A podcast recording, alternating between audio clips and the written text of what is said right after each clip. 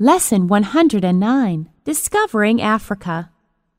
David Livingstone was a doctor and explorer from Scotland. He is famous for traveling 29,000 miles in Africa during the 19th century.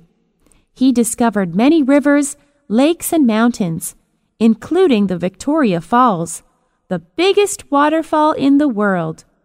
Most of all, he is highly respected because he helped to abolish slave trade in Africa.